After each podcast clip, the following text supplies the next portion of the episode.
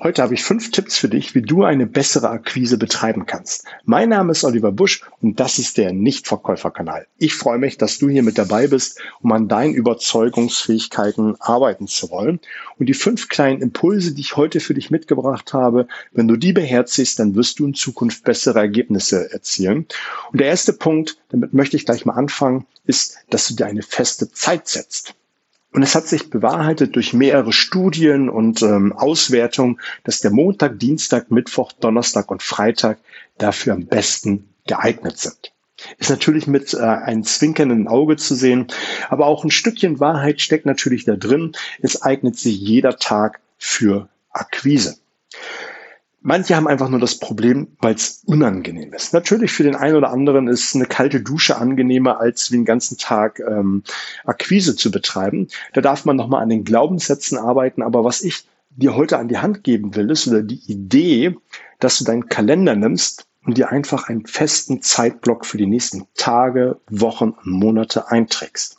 Da hast du nicht mehr für dich die Ausrede zu sagen, es funktioniert nicht. Äh, ich habe heute keine Zeit. Wenn Montagmorgen 8 Uhr drin steht, zwei Stunden Akquise, machst du Montagmorgen 8 Uhr zwei Stunden Akquise. Setz es. Und dann wird nach und nach es einfach äh, in Fleisch und Blut übergehen, weil du weißt, Montag 8 Uhr zwei Stunden Akquise.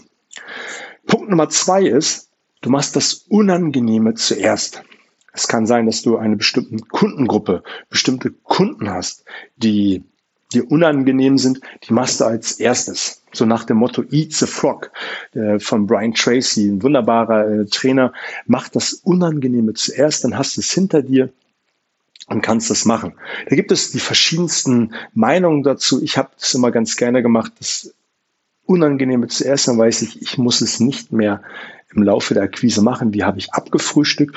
Und gerade, das ist so, so ein Zusatztipp, den ich mit dir an die Hand geben möchte, ist, wenn du die unangenehmen Kunden oder wir sind ja unter uns die blöden Kunden zuerst anrufst, akquirierst, wo du eh für die Vermutung hast, und da mag der Glaubenssatz stimmen oder auch nicht, dass du da keinen Stich landest, dass du da einfach mal Dinge ausprobierst, wie zum Beispiel eine andere Ansprache. Dass du einfach mal mit einem anderen Text ins Gespräch hineingehst, dass du einfach mal Dinge am Telefon ausprobierst, die du bei guten Kunden niemals wagen würdest, weil man vielleicht Angst hat, dass es nicht funktioniert oder den Kunden verärgern würde. Und bei diesen unangenehmen, blöden Kunden spielt es auch gar keine Rolle. Aber du hast mal Dinge ausprobiert, du hast vielleicht an deiner Stimme mal anders gearbeitet, du hast mit einem anderen Einstieg gearbeitet, du hast mal eine andere Gesprächstaktik angewandt, da macht es nicht so viel aus. Und wenn du das bei diesen unangenehmen Kunden immer wieder machst, dann bist du einfach sicherer bei den äh, guten Kunden. Und das ist eine ganz gute Sache, die man da für sich nutzen kann. Was du als zusätzliches machen musst, ist, Punkt Nummer drei ist, dass du dir dann auch während deiner Akquisezeit eine feste Anrufzahl dir vornimmst. Und es ist besonders wichtig bei den ersten Tagen beziehungsweise Wochen, dass du dir sagst, mindestens 30, 50 Anrufversuche pro Stunde.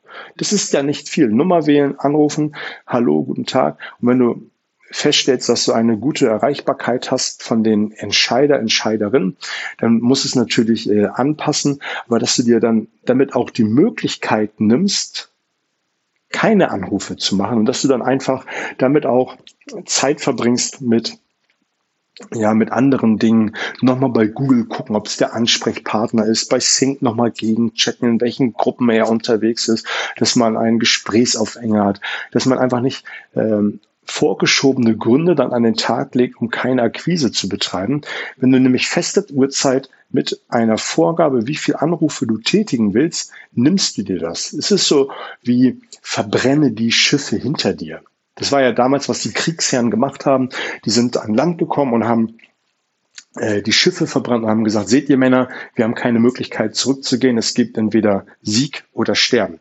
Und damit nimmst du dir nämlich auch genau das, nämlich die Möglichkeit, ich setze mir zum Ziel 30 Anrufe und danach kannst du dich gerne belohnen mit einer Tasse Kaffee, Latte Macchiato oder einem guten Tee, was dir auch immer äh, schmeckt.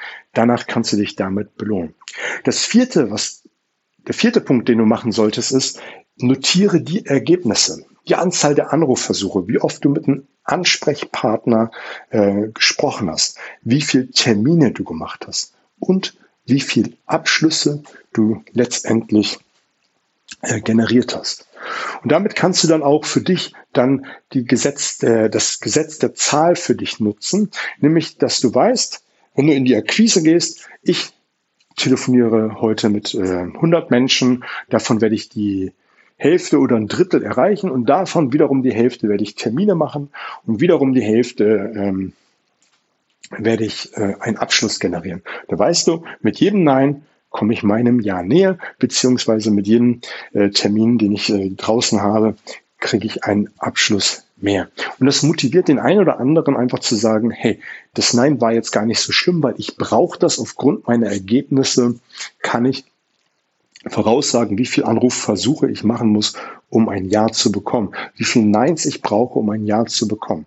Und wenn du dann zusätzlich noch an deinen Skills arbeitest, und wie das geht, verrate ich dir gleich noch, dann wirst du einfach besser und besser und wirst dann nämlich nicht nur Hälfte, Hälfte, Hälfte machen, sondern wirst dann vielleicht ähm, 60 Prozent, 60 Prozent, 60 Prozent machen, whatever. Nur damit wirst du besser und besser den Tipp, den ich dir jetzt noch an dieser Stelle geben will, ist, wie du besser und besser wirst und wie du die Ergebnisse verbesserst. Wenn du mit einem Ansprechpartner gesprochen hattest, wenn du einen Termin vor Ort hattest und es nicht so gut funktioniert hat, möchte ich dir nochmal mein äh, Verkäufernotizbuch an die Hand geben, ist nämlich die Frage, was war gut an diesem Gespräch, also dass du mit einem positiven Ges äh, Gefühl aus diesem Gespräch hinausgehst und was muss ich nächstes Mal wie besser machen. Was muss ich beim nächsten Mal wie besser machen?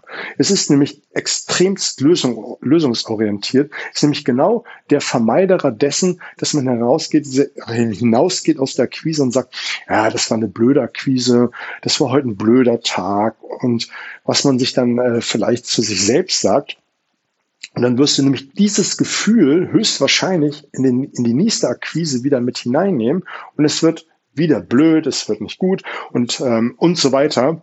In der letzten Episode habe ich von dem Rosenthal-Effekt äh, gesprochen am Dienstag. Wenn du die nicht gehört hast, hör unbedingt mal rein. Da geht es nämlich darum, wenn du mit einer Erwartungshaltung in eine Sache hineingehst, wirst du die Erwartungserfüllen, Erwartungshaltung auch erfüllen wollen. So rum ist es richtig. Und wenn du mit diesen zwei Fragen extrem lösungsorientiert und extremst ähm, positiv orientiert umgehst, dass du einfach nach jedem Gespräch eine kurze Notiz, Notiz machst, was war gut. Beispielsweise die Kundenansprache war gut, die Fragetechniken waren gut. What?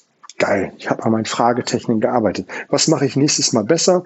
Beinhaltet ja auch so ein bisschen das Gefühl zu entwickeln, wo habe ich den Kunden verloren?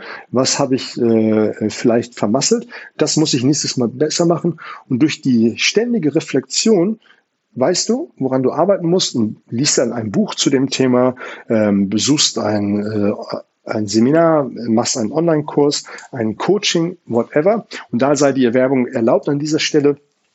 Wenn du irgendeine Hilfestellung zu einem bestimmten Thema brauchst, ähm, kannst du gerne zu meinem Seminar kommen, kannst du gerne in ein Coaching von mir kommen.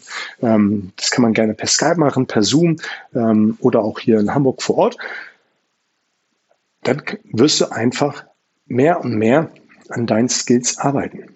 Darum ist diese, sind diese zwei Fragen immens wichtig. Punkt Nummer fünf ist, meide Miesmacher. Der eine oder andere ist Fan von Telefonpartys, dass man mit mehreren zusammen im Büro äh, unterwegs ist und zusammen eine Telefonparty macht und gemeinsam Akquise betreibt zu der festen Zeit. Und dann gibt es immer wieder Menschen, und das habe ich in meiner Akquisezeit vor 20 Jahren schon so gemacht, ich habe die Miesmacher gemieden.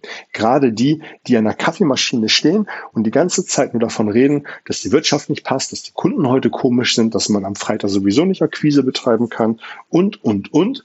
Die habe ich einfach gemieden. Ich habe meinen Kaffee geholt, mich wieder an meinen Platz gesetzt, Akquise betrieben. That's is. Vielleicht bist du jetzt auch alleine äh, Alleinunternehmer, äh, Alleinunterhalter, was auch immer und machst Akquise eh allein. Aber vielleicht tauschst du dich mit den einen oder anderen aus oder du guckst in Foren, meide es. Du kannst dir gerne Tipps holen von anderen, die vielleicht besser sind als du. Du kannst ähm, fragen, ähm, wie löst du diesen Kundeneinwand oder wie gehst du mit dieser Situation um? Aber rede nicht darüber, wie schwierig Akquise ist, äh, sein kann, ähm, dass montags, dienstags, was auch immer, kein guter Tag ist, um Akquise zu betreiben. Darum geht's nicht. Es geht darum, einfach sich davon frei zu machen, nämlich das, womit du dein Unterbewusstsein nährst, das wirst du auch an den Tag legen. Siehe letzte Folge Rosenthal-Effekt, siehe auch selbsterfüllende Prophezeiung. Und wenn du dich damit fütterst und fütterst, wirst du einfach schlechtere Ergebnisse erzielen. Also meide Miesmacher äh, jeglicher Art und mach dein Ding, denn letztendlich machst du es für dich selbst und die Miesmacher werden am Ende des Tages nicht deine Miete bezahlen, nicht deine Büroräumlichkeiten, deine Mitarbeiter bezahlen. Unterlass es einfach. Und das sind, denke ich, fünf ganz hilfreiche Tipps, äh, mit denen du ganz gut arbeiten kannst. Wenn du jetzt Lust hast, mit mir etwas zu machen in Form eines Coachings oder eines Workshops, geh einfach auf meine Seite dernichtverkäufer.de, entweder in einem Wort oder mit Bindestrich dazwischen, kommst auf beides äh, auf meine Seite. Ansonsten würde ich mich freuen, wenn du mir fünf Sterne bei iTunes äh, gibst, damit dieser Podcast einfach auch noch anderen Menschen öfters vorgeschlagen wird und damit ich auch ein besseres Ranking habe. Vielen Dank dafür. Ich wünsche dir eine wunderbare Zeit und ähm, bis auf bald.